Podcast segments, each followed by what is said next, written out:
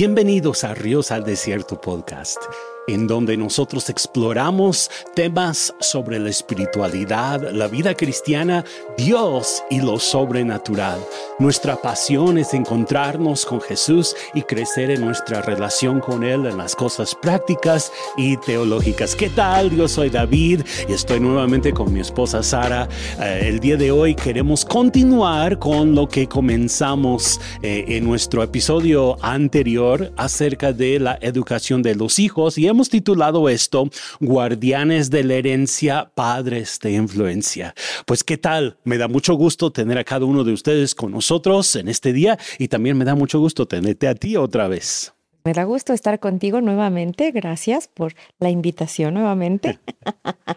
ah, por supuesto, pues eh, pues hemos tenido esa experiencia juntos durante muchos años de estar criando hijos. ¿Verdad? Que aunque comenzamos un poco tarde, ¿no? Comenzamos un poquito tarde, ya teníamos que, que un poquito más de cuatro años de casados, casi cinco, ¿verdad? Cinco. Cuando ya, este, pues llegó el primer hijo, pero pues han sido muchos años ya de estar, pues en esto, podemos decir que tenemos un poco de experiencia.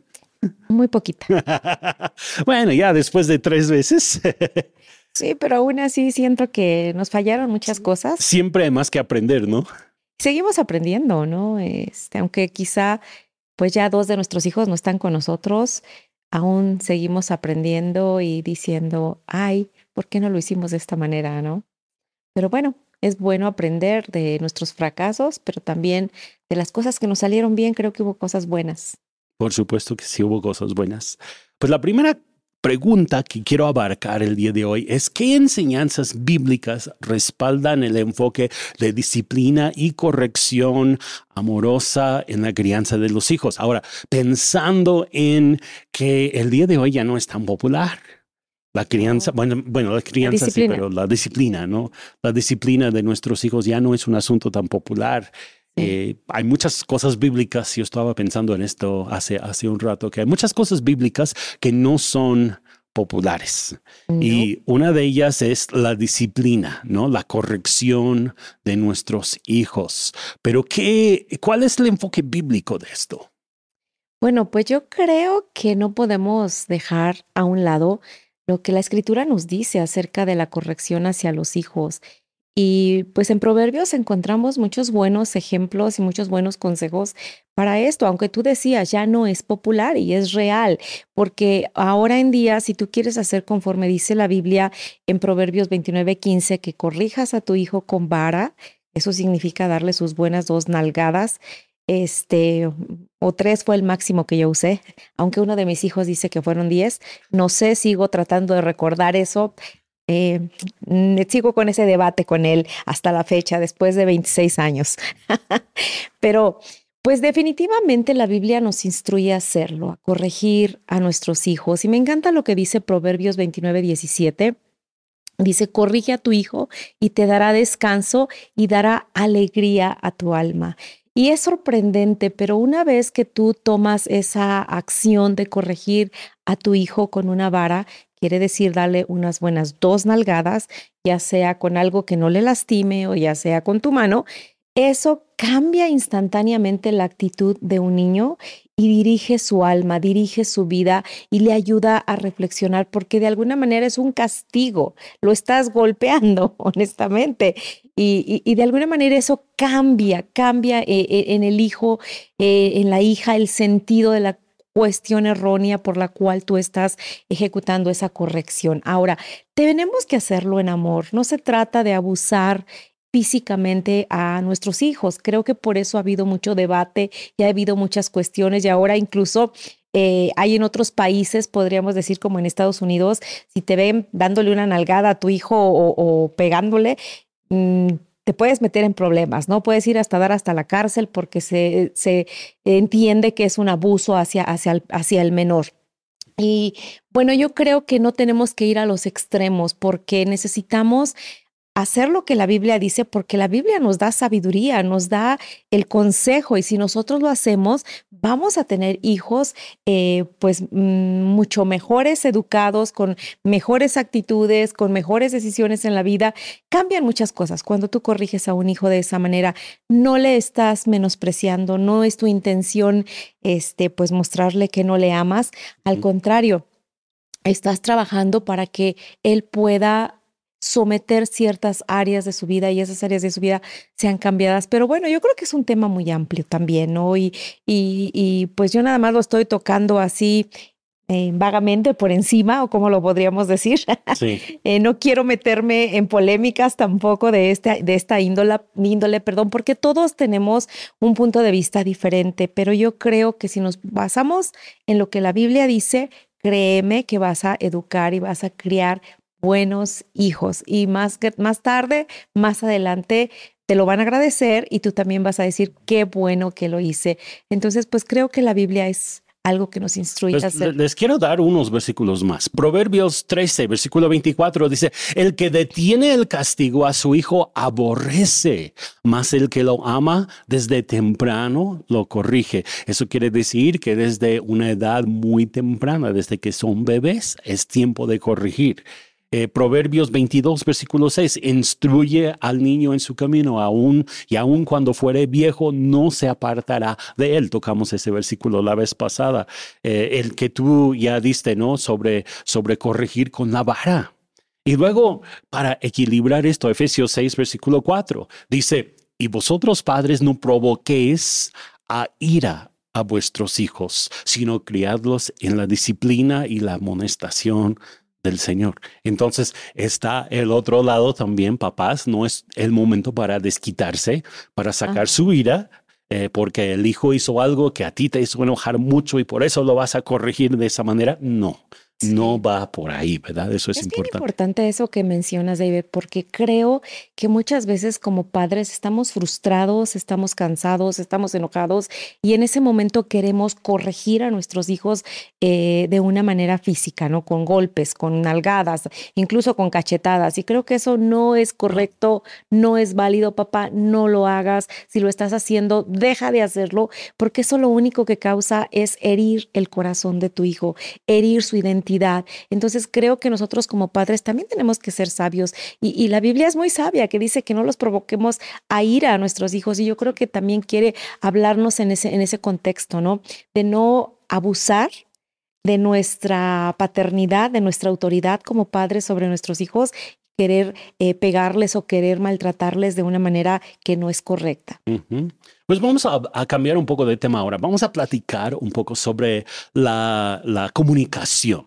¿Qué podemos hacer para fomentar la comunicación con nuestros hijos, esa comunicación que debe de existir entre padres e hijos, porque pues yo veo que a veces esa comunicación en muchas familias se empieza a deteriorar, como que no existe, aun cuando los niños son pequeños a veces, como que los papás están en sus propios rollos, vamos a decirlo así, en su propio trabajo, sus propios afanes de la vida y no escuchan a sus hijos y sus hijos luego a lo mejor les están jalando el pantalón, papá, papá o mamá, mamá y, a ver, no, no te voy a hacer caso porque yo estoy ocupado, ¿no? Sí. Ajá. ¿Qué podemos hacer? Y bueno, es, eso, eso como que continúa a través de, del crecimiento del niño, la adolescencia es donde muchas veces ya se deteriora mucho más y luego pues ya llegamos a la etapa de niños más bien este, hijos eh, adultos.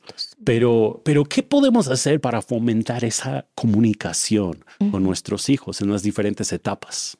Bueno, yo pienso que algo bien importante para tener una buena comunicación con nuestros hijos es saber escucharles. Saber escucharles.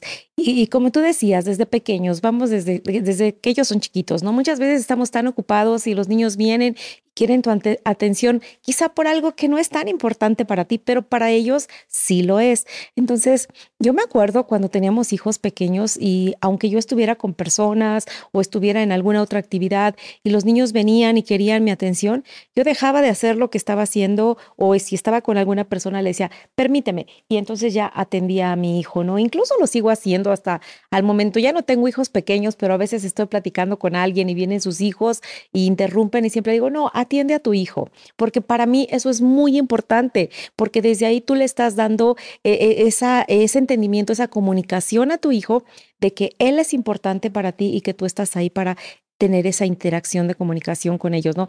Los hijos van creciendo y es verdad que llegan a una etapa de la adolescencia donde hay cambios y cada uno es diferente. Hay hijos que durante esa etapa como que se aíslan, se, se esconden, yo digo, en su habitación, no salen, se meten ahí, no sé por qué, les gusta mucho.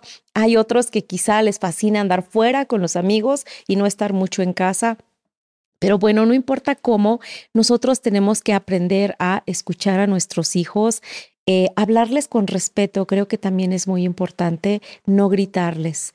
Muchas, muchas veces, aún como padres, les gritamos a nuestros hijos en una forma de ira, de eh, enojo, un arrebato, y eso no es una buena comunicación con ellos. Creo que si hay algún problema que tienes que confrontar con ellos, tienes que esperar el momento en el cual tú estés tranquilo, tu hijo esté tranquilo, esté receptivo y puedas hacer una comunicación correcta y puedas puedas eh, transmitirle lo que hay en tu corazón, lo que quizá no te gusta, lo que quieres que él corrija o ella corrija. Entonces tiene que, tienes que buscar esa comunicación correcta y también cuando escuchas a tus hijos, no los juzgues no siempre van a pensar como tú, ni van a tener el mismo punto de vista que tú tienes. Ni te espantes. Ni te espantes, ni te espantes. Yo me acuerdo eh, con uno de mis hijos, eh, pues cuando entró a la, adolescencia, me, estaba platicando algo y en el momento que me lo estaba diciendo, ¡pum! Como que me enojé, ¿no? ¿Cómo es posible? Y me dice, mamá, si vas a reaccionar así, ya no te voy a volver a contar nada. Entonces me hizo volver a ponerme en orden y dije, es verdad, Él me está mostrando que es importante que yo le escuche sin que me altere, sin que me enoje y tampoco sin que opines. No necesariamente tienes que dar una respuesta o una opinión cuando tu hijo te está abriendo su corazón o te está platicando algo que para él o para ella es importante. Entonces, aprender a escucharlos es muy, muy, muy eh, clave, básico para una buena comunicación con los hijos, especialmente con los adolescentes, los jóvenes. Ellos necesitan ser escuchados. Yo estaba pensando en los niños pequeños. Una de las formas en que podemos comunicarnos con ellos es a través de leerles cuentos. Y es algo que nosotros practicamos, ¿no? De eh, pues leerles y luego enseñarles a leer y que ellos nos leyeran a nosotros los cuentos. Me acuerdo de uno de ellos que según ya estaba leyendo todo el cuento, más bien había memorizado lo que decía cada página. sí. Por, a través de los dibujos y todo y lo contaba tal como era. Pero es una forma de comenzar a trabajar eso de la comunicación, la lectura. Y hoy en día creo que hay muchos papás que ya no leen cuentos a sus hijos, les ponen una caricatura, les prestan el celular para que jueguen videojuegos y se está perdiendo lo de, pues, contarles cuentos. puede ser leerles cuentos o aún contarles cuentos que nosotros sabemos, ¿no? Porque eso es más tradicional todavía. Los cuentos, mi hija todavía se acuerda cuando le, cuando le conté por primera vez de Caperucita. El clásico. sí, y, luego pues otra cosa que yo estaba pensando en la niñez, es bueno hacerles preguntas a nuestros hijos que requieren de una explicación, no solamente sí o no. Ajá, porque tantas veces les decimos, ¿y, te gustó ir al zoológico? Sí. Y, pero, pero, a ver, ¿cuál fue el animal que más te gustó y por qué? Sí, y como que ya vas sacando lo que hay en su mente y en su corazón. Eh, pues eh, de adolescentes, ya también ya mencionaste muchas cosas, pero eh, creo que otra cosa que hay que recordar es que hay que respetar su privacidad, que llegan a una edad en que no nos quieren decir todo de todo de todo. Y nosotros como papás no debemos de espantarnos de eso, ¿verdad? Debe de ser algo pues natural que pues ellos se abren poco a poco en ciertas áreas, en ciertos momentos y tenemos que respetar eso y no forzar las cosas. Y luego cuando hablamos de, de jóvenes adultos, eh, pues ahí es donde nosotros como papás tenemos que ayudarles a afirmar sus decisiones, eh, ofrecer consejos cuando ellos piden esos consejos. Estamos hablando especialmente aquí de, de, eh, pues hijos que ya están fuera de la casa, quizá ya casados, ¿no? Pero a veces está eh, el, el, papá o la mamá que se mete en todo y quiere decirle al hijo grande, ya casado, todo lo que tiene que hacer y cuándo lo tiene que hacer y cómo y todo, ¿no? Y, y, ahí hay un problema. Tenemos que respetar a nuestros hijos cuando llegan a esa edad y ofrecerles consejos cuando realmente vemos que ellos están abiertos a recibir esos consejos. ¿sí? Sí, es, es muy importante eso. En cuanto a la comunicación con los hijos adultos, tenemos que respetarles. Y pues otra, otra cosa que a mí me gusta eh, pues practicar con hijos adultos es hablar de nuestros propios errores.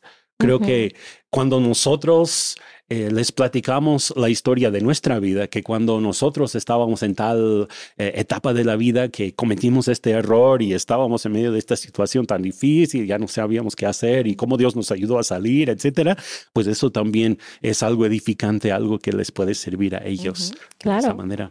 Y es bonito aprender de los errores de los padres. Creo que todos hemos aprendido de eso y en algún momento hemos dicho, yo no voy a ser nunca como mi mamá o mi papá y terminamos Así pasa, así, así pasa. Pues vamos a otra pregunta. ¿Cuál es el equilibrio entre instruir a nuestros, a nuestros hijos en la palabra de Dios y dejarles tomar sus propias decisiones? Yo creo que es una, una área en donde luego los papás van a un extremo a otro, ¿no? Y hay algunos papás que tienen esa tendencia de decir, no, mi hijo va a decidir cuando él sea grande si va a servir a Dios o no va a tomar sus propias decisiones. Yo no le digo nada. ¿Cuál es el equilibrio entonces entre instruirles en los principios de la palabra de Dios, en la fe, y dejarles que hagan lo que, lo que les nazca? Lo que les parezca. wow, esta es una buena pregunta. Y yo diría que mucho depende qué es lo que quieres ver como resultado. O sea, hazte esa pregunta, ¿no? ¿Qué quieres ver como resultado cuando tus hijos sean adultos? ¿Quieres verles como hijos que tienen temor a Dios, que honran a Dios con su vida, que toman decisiones basadas en la voluntad de Dios para sus vidas? ¿O quieres ver hijos que pues no les importa, no tienen temor, no tienen respeto y viven una vida destrampada? Porque yo creo que una persona que no tiene convicciones o principios sólidos en su vida, pues no va a tener un buen fruto, ¿verdad? su vida va a reflejar todo lo contrario. Entonces, creo que debe de haber un balance en ello y debemos de usar siempre la palabra de Dios como el fundamento. Creo que la vez pasada mencionamos un poquito de esto, que debemos desde pequeños instruir a nuestros hijos en los caminos de Dios, en el temor de Dios, que ellos puedan tener eh, la decisión de, de tener esa convicción propia de saber si estoy haciendo bien o estoy haciendo mal. Y aparte siempre va a haber esa conciencia, ¿no? Porque hemos sido creados a la imagen de Dios y entonces tenemos esa conciencia nosotros desde chiquititos que nos dice, ¿estás haciendo bien o estás haciendo mal? ¿No? Cuando la mamá te dice, no tomes esos dulces antes de comer y tú estás ahí como que escondiéndote y lo quieres tomar y hay algo adentro de ti que te dice si lo estás haciendo bien o si lo estás haciendo mal. Entonces, yo creo que sí debemos de enseñar a nuestros hijos, eh, motivarles en tener el fundamento de la palabra de Dios, guiarles en esa área de su vida, porque somos espíritu, alma y cuerpo, y nuestro espíritu necesita ser eh, alimentado, necesita ser edificado para que también nos ayude a tomar decisiones en, en cada etapa de nuestra vida. Ahora, pensando en eh, asistir a la reunión de la iglesia, ¿no? Digamos que el hijo ya tiene 11, 12 años, está entrando a la adolescencia, preadolescencia, adolescencia, y él dice, ya no quiero ir a la iglesia con ustedes. ¿Qué dirías como mamá?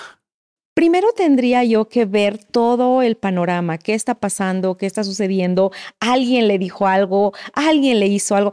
Suceden muchas cosas que muchas veces nosotros como padres no nos damos cuenta de que nuestros hijos están enfrentando. Entonces, una vez que ves todo eso, pues ahí tomas la decisión de decir, ok, te puedes quedar por este día o te puedes quedar por este mes y ir trabajando tú en el corazón de su hijo, de tu hijo, ir hablando con él y nuevamente enfocarlo a llegar al punto donde él desea congregarse porque sabe que eso es bueno para él y porque sabe que eso también es honrar a Dios. Entonces la fe no es a fuerzas.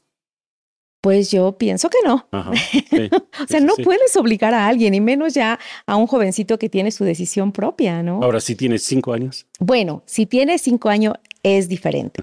A un niño pequeño, obvio que él no va a decidir, no tiene todavía esa eh, sensatez de decir esto es bueno y esto es malo para mí. Para eso estamos nosotros, para eso estamos los padres, para guiar a nuestros hijos. Entonces, sabes, yo creo que la clave es desde pequeño, si tú pones ese, ese principio de la palabra, de congregarse, de buscar de Dios, cuando sea adolescente no vas a tener ese problema de que no quiera ir a la iglesia, porque va a ser parte de su vida, va a ser algo que entiende, va a ser algo que comprende. Pero si tú jamás le hablas, nunca le lees nada de, de, de, de Jesús, de la creación, de lo que Dios hizo, pues entonces va a llegar un momento que quizá no le sea atractivo, que haya otras cosas más atractivas para, eh, para el pequeño, ¿no? Para el adolescente ya en este, en este caso. Entonces, desde pequeñitos debemos llevarlos, debemos instruirles. Ahí es donde ponemos la semilla para que esa semilla tarde o temprano dé fruto. Sí. Pues pensando en todo esto, Digo, es como yo lo pienso, ¿verdad? Puedo estar equivocada. pues en, en parte yo creo que tiene que ver con, con tu propia experiencia, ¿no? Porque de alguna manera llegaste a una edad en que dijiste, ya no voy a ir a la iglesia con mis papás. Sí. Sí. Así es. Y, y pues yo también, pero yo por, por otra razón. Yo llegué al punto en que yo había encontrado una verdadera relación con Jesús y eh, pues algo que yo no encontraba en donde estaban mis papás en ese tiempo por la tradición y demás. Y yo les dije, yo quiero ir a otra iglesia. Y pues yo terminé en otra, ¿no? Que, que es- cosas muy raras que luego suceden en la Sí. etapa de la adolescencia, pero es porque llegamos a una etapa en nuestras vidas en la cual nosotros estamos comenzando a experimentar por nosotros mismos nuestra fe y no por porque nuestros papás nos están diciendo que tenemos que. Ujú. Entonces sí, pues es, es interesante hablar de ese equilibrio, ¿no? Sí, cada quien va a hablar por su propia experiencia en la vida y, es verdad, no hay un momento en que a lo mejor como adolescente dices, es que no quiero saber nada de la iglesia, no quiero congregarme, no quiero nada. Pero cuando la palabra de Dios está sembrada en tu corazón en la niñez, eso tarde que temprano da fruto. Digo, fue mi caso, ¿no? Ya de, eh, de una edad mm, después de la adolescencia, pues es cuando yo tuve un encuentro personal con Jesús y es cuando yo le abrí mi corazón y le entregué mi vida.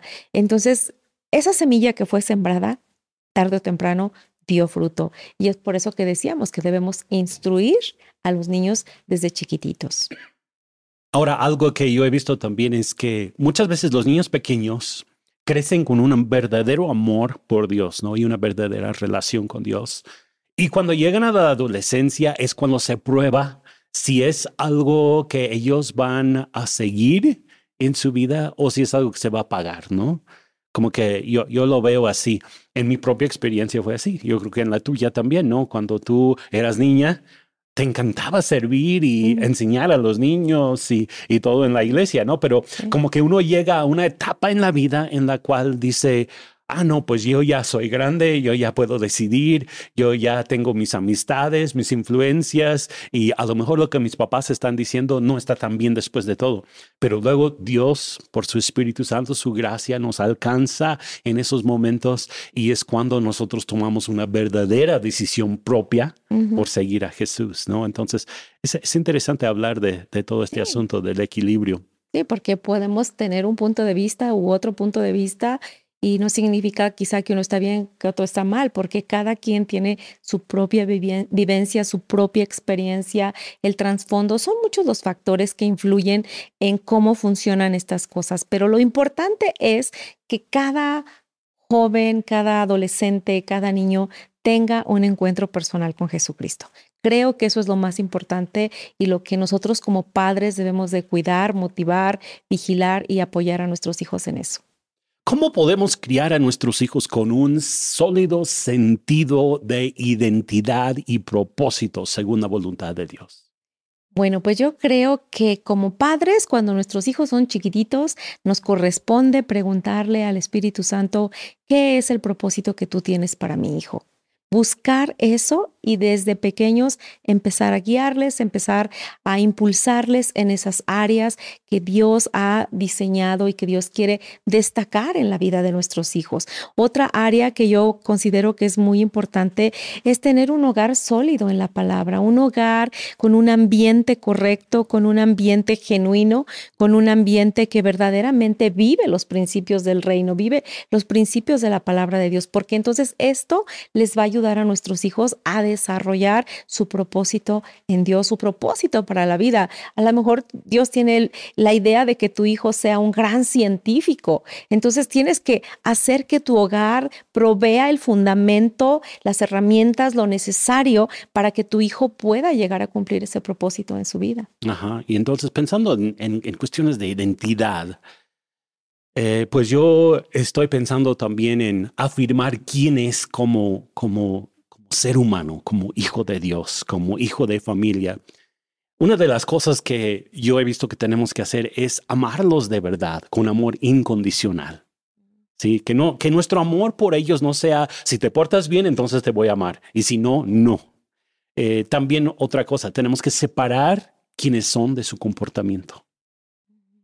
Su comportamiento puede ser malo, pero siguen siendo hijos nuestros. La relación no cambia por el comportamiento del hijo y tenemos que hacerles entender eso. No debemos de decirles, tú eres un niño malo. No, no, creo Porque entonces estamos dañando su identidad, estamos marcándole con eso, que es malo y va a crecer con esa idea, yo soy malo. ¿sí? A lo mejor ha hecho algo malo, pero no significa que es malo.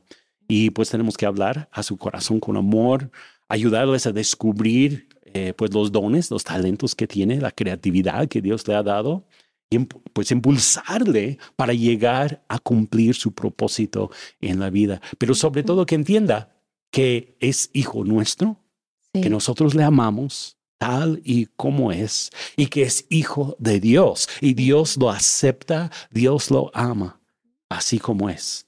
Y que Dios ha hecho a cada quien diferente, ¿no? Ha hecho a los niños de una forma, a las niñas de otra manera. Y Él marca eso como parte de quién eres tú como persona. Sí, me, me gusta eso que dices, ¿no? Hablar a la identidad, a su corazón. Eso es bien importante, porque es verdad, nuestros hijos no son eh, el mal comportamiento que tuvieron en el momento o la decisión equivocada eh, que tomaron. Ellos no son esos. E, ellos son hijos de Dios, son importantes, son valiosos, tienen una identidad dada por Dios, por su gran amor hacia ellos. Entonces creo que eso es muy bueno. Me, me encanta eso que mencionaste. ¿Y qué consejos puedes brindar a los padres para mantener una conexión cercana con sus hijos adolescentes mientras les otorgan gradualmente más y más independencia, porque llegan a una edad, como hemos estado diciendo, en que ellos quieren tomar sus propias decisiones.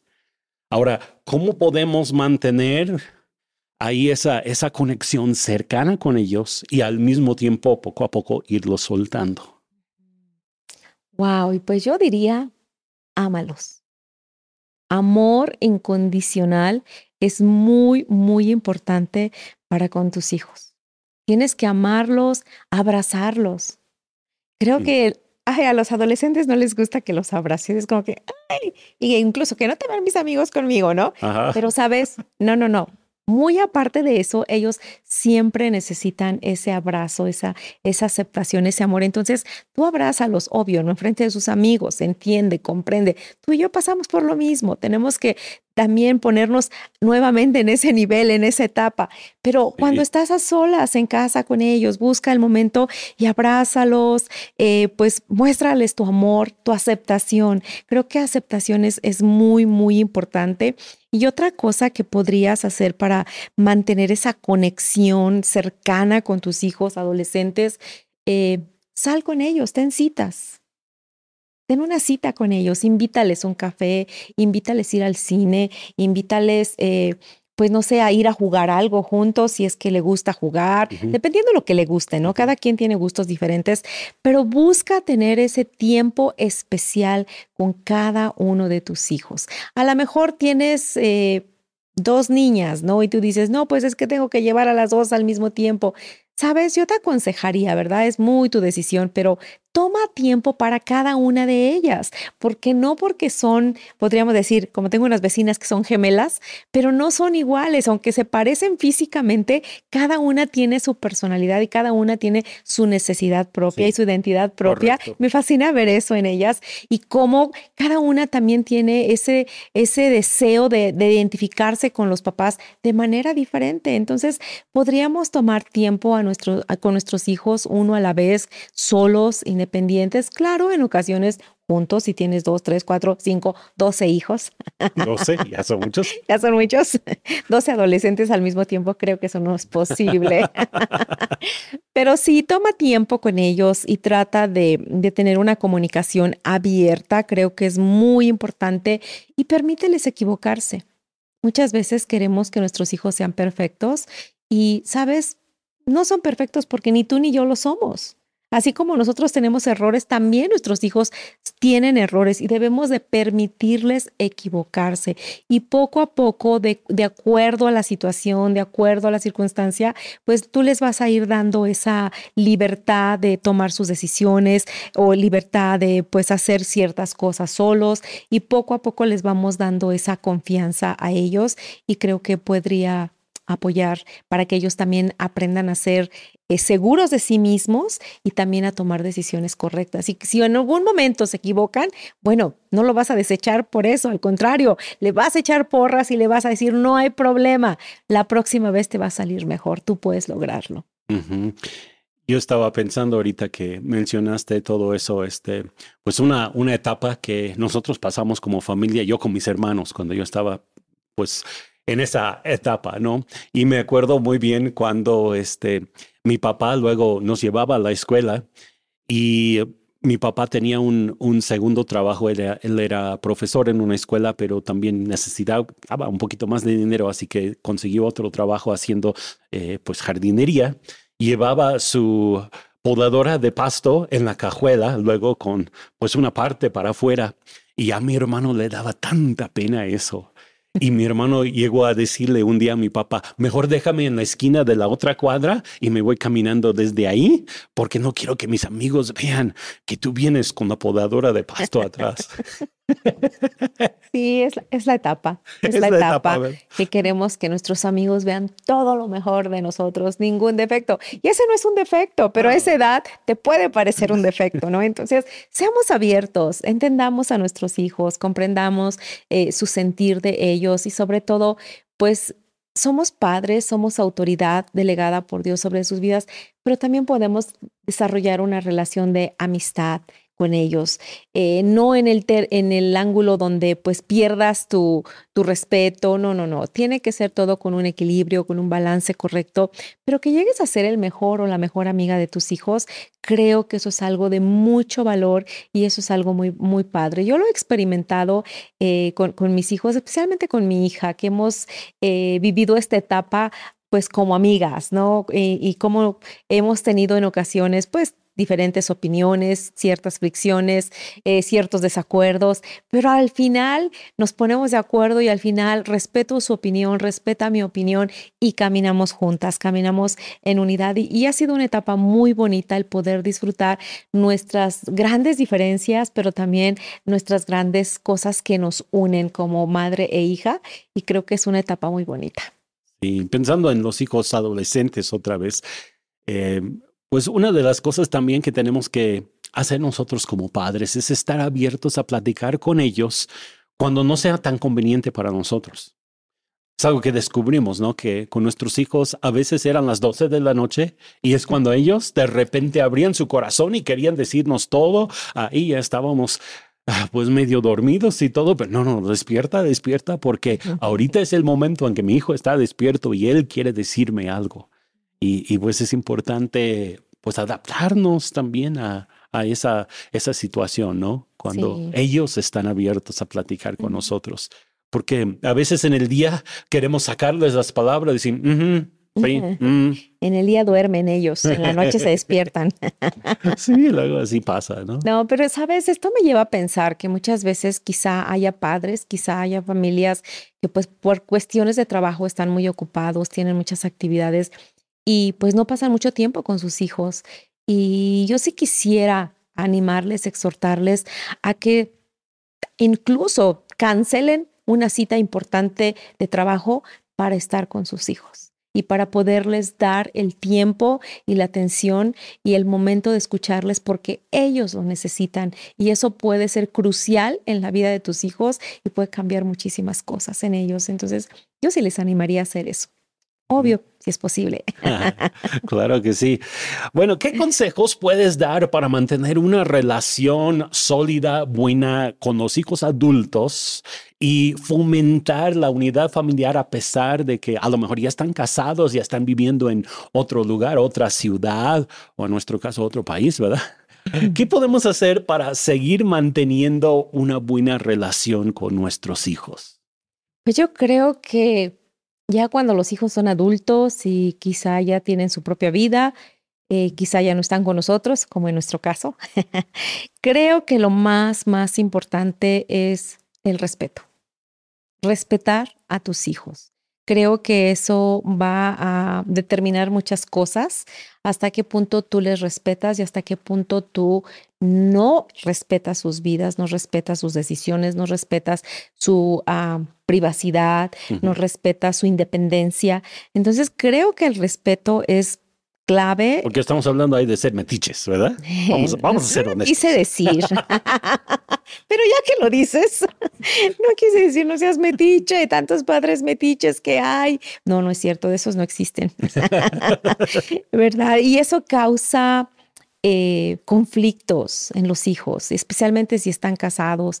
Eso puede causar graves conflictos cuando la mamá es una metiche y no deja que su hijo tome la responsabilidad con su esposa o viceversa. No deja que la hija tome la responsabilidad con su esposo. Entonces yo creo que ahí sí tenemos que tener mucho cuidado como padres y recordar que ellos quizá están formando ya su propia familia o su propia eh, identidad como jóvenes adultos. Tienes que respetarlo. Quizá va a haber cosas que a ti no te gustan, no te agradan, te parecen terribles. Bueno, si ese es el caso y si ese es algo que de verdad está muy mal, busca el momento de hablar con tu hija, con tu hija por separado y ábrele tu corazón, pero de una manera correcta de comunicación y buscando únicamente dar un consejo. Porque creo que cuando los hijos ya están casados, lo único que podemos hacer es dar un consejo. Y ya ellos saben si lo toman o no lo toman. Y si no lo tomaron tu consejo, no te preocupes, no te frustres, está bien. Mm. Ellos están eh, pues creando su propia identidad como familia o como pareja o algo así. Y, otra cosa que yo agregaría es buscar que los tiempos que tengan juntos sean agradables. Porque he notado esto también, que muchas veces en las familias se da que, no sé, a lo mejor es Navidad y están todos los hijos, pero es un tiempo de alta presión, tensión, enojo por aquí porque la nuera y porque el hijo y porque la suegra y por... Y puras tensiones en vez de tener un momento agradable en familia. Y yo creo que nosotros como papás tenemos un papel clave en traer un espíritu de paz, de bondad, de generosidad en esos momentos en los cuales podemos estar juntos y, en, gran parte depende de nosotros, poner el ambiente, establecer, bueno, como no, nosotros, para, para como nosotros, como más bien, para nosotros como cristianos, es conveniente que invitemos la presencia de Dios a esos momentos y que tengamos el ambiente de la presencia de Dios, pero que busquemos que los tiempos que estamos juntos sean agradables, relajados, no tensos, ni llenos de discusiones, peleas, sino momentos hermosos de armonía. Creo que eso es lo que buscamos todos. Sí, el buscar esa unidad familiar, el buscar ese, ese ambiente agradable para nuestros hijos.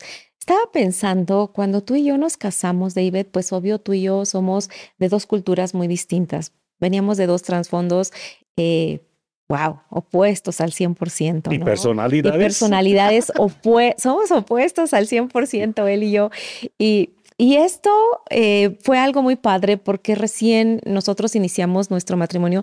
¿Te acuerdas que dijimos que íbamos a tomar lo mejor de tu cultura y lo mejor de mi cultura y entonces íbamos a crear una cultura propia y vamos a tratar de desarrollar una cultura propia dentro de nuestra casa, dentro de nuestros, con nuestros hijos, porque obvio, tú tenías tu, tu manera de festejar, por decir Navidad, ¿no? En tu familia y en mi familia igual era muy distinta y nosotros buscamos después hacer nuestra propia cultura y nuestra propia cultura para Navidad era cenar pizza.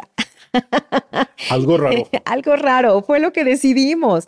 Eh, muchas familias siempre se, bueno, aquí en México, ¿no? Se reúnen el 24 y el pavo y, la formalidad y todo eso. Y nosotros decidimos que no queríamos eso, que queríamos algo diferente, algo único. Y por todos los años, eh, este, pues hasta la fecha, el día 24, seguimos cocinando nuestra pizza y cenando pizza. Ha sido una tradición pues muy padre entre nosotros, pero que nos ha identificado como familia.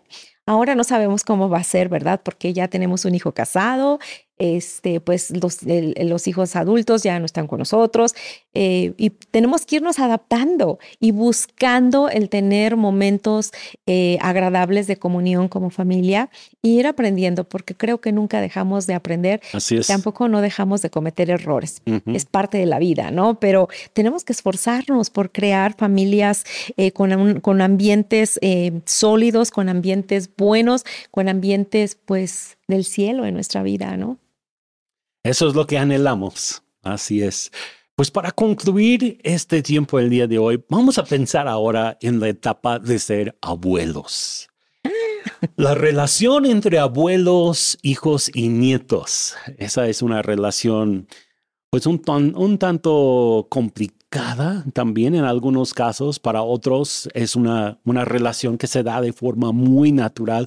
Pero ¿qué consejos podríamos dar a los abuelos sobre todo en cuanto a la crianza de los nietos, la influencia que ellos pueden tener en la vida de sus nietos. Wow, pues creo que los abuelos tienen mucha influencia en la vida de, de los nietos. Yo en lo personal nunca tuve la experiencia de tener abuelos. Cuando yo nací creo que los abuelos ya no existían de ni parte de papá ni de mamá. Creo que tú sí tuviste la, experiencia de los cuatro. tener abuelos. Yo no la tuve, pero cuando mis hijos eran pequeños, vamos a hablar desde que eran chiquitines, algo que yo admiré de mi suegra como abuela, ¿verdad? Pues ella igual pudo vivir este, esa experiencia con, con su mamá y verla como abuela. Eh, cuando mis hijos eh, querían algo o ella les iba a dar algo, nunca mm, dejaba a un lado mi autoridad como mamá. Siempre me tomaba en cuenta y me preguntaba, oye Sara, ¿puedo dar esto a los niños o este, me permites darle este dulce? Y para mí fue algo que me, me impactó y me impresionó, la verdad, porque obvio yo no había vivido la etapa de pues los hijos con los abuelos o porque yo no tuve abuelos. Eh, pero verla a ella como abuela en ese sentido de a mí como mamá darme mi lugar de mamá, ese, ese detalle tan pequeño de preguntarme las cosas antes de como abuelo tomar la decisión para mi hijo, fue muy, muy importante y fue algo que aprecié y aprendí. Y me he dicho que cuando yo tenga nietos, quiero llevar a cabo también eso, respetar a mi nuera, a mi hijo en cuanto a sus decisiones, aún en el dulce y en la galleta, en lo más simple para los hijos, porque eso está hablando de que tú tienes la disposición de tener una, una eh, de, de eh, desarrollar confianza con tu nuera, con tu yerno y respetarles, pero al mismo tiempo ser abuelos que respetan. Porque bueno, yo he visto también la otra parte del asunto de abuelos que toman las decisiones para los nietos e ignoran a los hijos o menosprecian la instrucción que el padre o la madre hayan dado, ¿no? A lo mejor papá dijo, este, el niño no puede irse a la cama ah, después de las 8 de la noche. Los dejaron con los abuelos, supongamos, ¿no? Y los abuelos, ay, no te preocupes, ¿no? Ya que ven que los papás llegan, córrele, vete a dormir porque ahí viene tu papá. Como que siento que ahí ya no están dándole a los hijos esa, ese valor de padres, de autoridad, y ellos lo están menospreciando. Y los, los nietos, obvio, les va a encantar, pero como abuelos, entonces tú no estás siendo una persona que está dándole a, los nietos la enseñanza de respetar a sus padres, ¿no? De, saber obedecer una autoridad. Yo creo que los, los, abuelos aquí en México dicen que los abuelos son para echar a perder a los hijos. Mm, yo no sé si estoy muy de acuerdo con eso. Eh, porque creo que los abuelos estamos para, o estamos, ella estoy diciendo, estamos. Uh, ¿Qué pasó? Oh, cielos, todavía no soy abuela, pero un día voy a ser, por fe. pero, pero los abuelos están para ayudar a los padres con sus hijos, o sea, sí consentir a los nietos, pero dentro de, del contexto de obediencia, de reglas, de lo que los padres hayan establecido y, y en, en, ese, en ese sentido los abuelos disfrutar a los nietos, ¿no? Digo, creo que lo más padre de los abuelos que, que he visto, en lo que he observado, es que si tienen un bebecito, nada más lo disfrutan un ratito, se lo entregan a los papás, ya no tienen la responsabilidad de estar cuidándole todo el tiempo, ¿no? Que hay sus excepciones y bueno, es de acuerdo a cada necesidad de cada hogar y es válido, pero los abuelos sí tienen que tener esa sabiduría para aportar y apoyar en la educación de los niños y que no vaya en contra ah, de las reglas o de la disciplina que los padres han establecido para, para los pequeños, ¿no? Porque muchas veces, muchas veces los papás quieren educar a los hijos o quieren poner este, cierta regla y los abuelos, ay, no, déjalo, ay, no pasa nada. Entonces van en contra de ti y yo creo que ahí también eso fricciona la relación entre padres y, este, e hijos, adultos, ¿no? Entonces tenemos que tener cuidado tengo poca experiencia, pero le pido a Dios que me ayude cuando eso llegue. pues otra cosa que yo he visto es que a veces los hijos quieren dar toda la responsabilidad a los abuelos. hay, hay, muchos casos así, sobre todo cuando los hijos casados están viviendo todavía con los papás de alguno de los dos y ya tienen a sus hijos y ya dejan a los niños en la casa, se van a la calle, hacen sus cosas. Los abuelos son los que se encargan al 100% de los hijos. Ahora yo sé que pues podemos hablar de necesidades, que es una cosa, pero otra cosa es cuando simplemente como, como padre tú no quieres tomar tu papel en cuanto a la crianza y la disciplina de tus hijos. Los hijos tuyos son tuyos, no son de tus papás. Así es. Y tienes que entender eso. Y es tu responsabilidad delante de Dios educarles, criarles, no es la responsabilidad de los abuelitos. Mm, Dios no hizo las cosas en la naturaleza para que los abuelitos normalmente tuvieran bebés, ¿verdad? No. normalmente son los hijos jóvenes quienes tienen los bebés y esta responsabilidad de ellos criar a, sus hijos. Eh, otra cosa que yo podría decir es que los abuelos tienen un papel clave en cuanto a la transmisión de la fe a sus nietos. Ahí sí tienen un papel clave, porque muchas veces el abuelo o la abuela es como que un modelo, algo, alguien que los nietos pueden seguir como ejemplo de la fe. Ojalá que los papás también, pero muchas veces yo pienso que los, los niños, los adolescentes ven a los abuelitos, ven que, por ejemplo, en el caso de un abuelito que ha vivido toda su vida sirviendo a Dios, es un gran ejemplo para ese nieto y hay una herencia espiritual que se transmite de generación en generación y llega desde los abuelos hasta los nietos o hasta los bisnietos, si todavía están vivos los abuelos, ¿verdad? para, para ese tiempo. Y puede ser algo de gran bendición, tanto para los nietos o los bisnietos como para los abuelitos. Qué bonito es eso, ¿no? Cuando la herencia espiritual traspasa las generaciones y va avanzando. Eso es algo muy, muy bonito. Y bueno, me llamó mucho la atención lo que mencionabas acerca de eh, pues darle toda la responsabilidad de, los nietos a los abuelos. Yo creo que existen diferentes eh, casos, diferentes necesidades, pero sí debe de haber una madurez en los padres en cuanto a tomar la responsabilidad de los hijos, ¿no? Y a lo mejor si tú tienes la necesidad de que tus papás cuiden de tus hijos por un determinado tiempo, ¿verdad? Horas laborales, quizá ocho horas, porque tú tienes que salir a trabajar. Bueno, pues yo te aconsejaría trata entonces de recompensar a tus padres, trata de recompensar a los abuelos, dándoles después de eso un descanso, dándoles eh, un, regalo, un paseo, algo especial también para ellos, eh, demostrando que tú aprecias lo que ellos hacen por ti, por apoyarte a cuidar a tus hijos, porque muchas veces yo he visto como aún incluso abuso en ello, ¿no? Como que piensan que es la obligación de los abuelos cuidar a tus hijos. Y no es así, creo que te están ayudando, te están apoyando, eh, quieren eh, de, algún, de alguna manera pues también proteger a los hijos, ¿no? Para que quizá no los cuide una persona extraña o qué sé yo, pero pues trata de, ser agradecido, trata de ser eh, pues un hijo que con gratitud expresa a sus padres ese cariño por por lo que están haciendo por ti, porque definitivamente no les corresponde, ya no es para ellos esa etapa, pero hay muchos casos así donde los abuelos pues están apoyando a, los hijos en cuidarlos, ¿no? Ahora,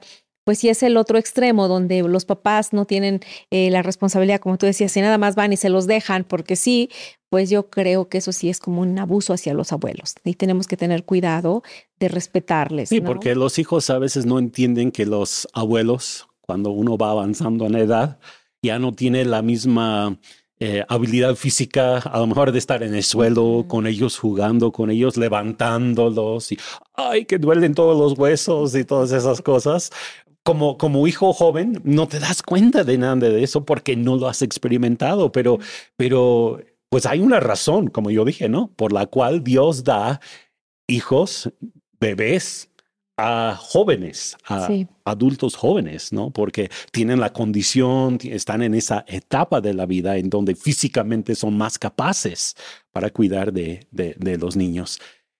Pues sí, los hijos tienen que entender esa parte también y quizá no es algo que eh, los papás te van a decir, ¿verdad? Tus, tus papás ya más grandes de edad no te van a decir, ay, es que, ay, es que me cuesta mucho cargar a este bebé porque te aman a ti, aman a su nieto, pero pues nosotros como, como hijos tenemos que ser responsables también de cuidar de nuestros papás en cuanto a todo esto.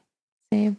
Pues es, muy, es muy interesante hablar de esta etapa porque no tengo mucha experiencia, tú tampoco. No, no tenemos la experiencia, pero bueno, yo he visto a mis propios papás en cuanto a esto y tú, también. abuelos también. Yo tuve abuelos, yo tuve abuelos y tuve mis experiencias con mis abuelos muy padres, muy bonitas experiencias, muy bonitos recuerdos con mis abuelos. Yo creo que me me marcó la vida de alguna manera esa relación, sobre todo con un abuelo, el papá de mi mamá, que siempre fue como un héroe de la fe para mí, para nuestra familia. Y pues el pasar tiempo con ellos siempre fue muy agradable para mí desde, desde que yo estaba muy pequeño, desde recién nacido.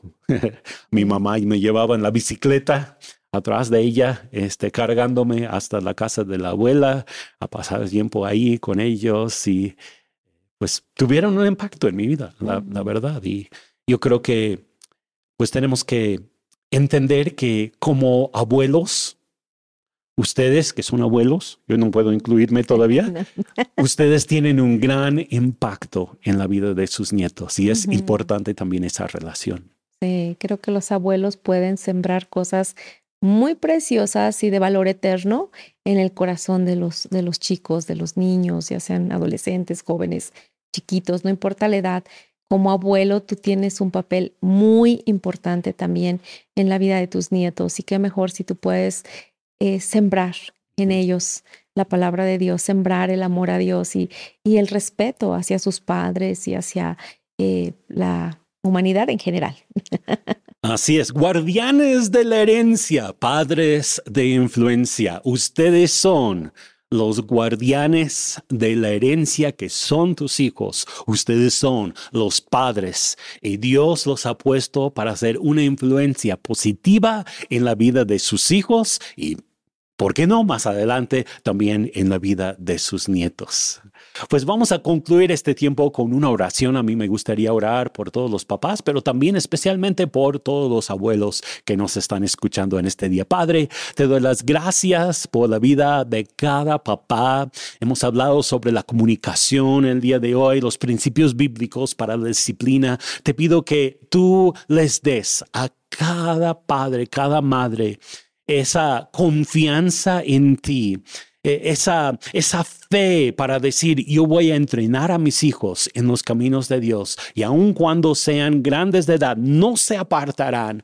Padre, te pido que tú les ayudes a mantener una comunicación abierta, agradable en todas las etapas. Eh, Hablamos hoy acerca de la relación con los hijos adolescentes y luego adultos. Padre, te pido por familias sanas, familias bendecidas en cada etapa, aun cuando los hijos están casados y cuando se reúnen en familia, que sean tiempos de bendición, que sean tiempos de común acuerdo, tiempos en los cuales hay unidad, donde se expresa la unidad del Espíritu Santo.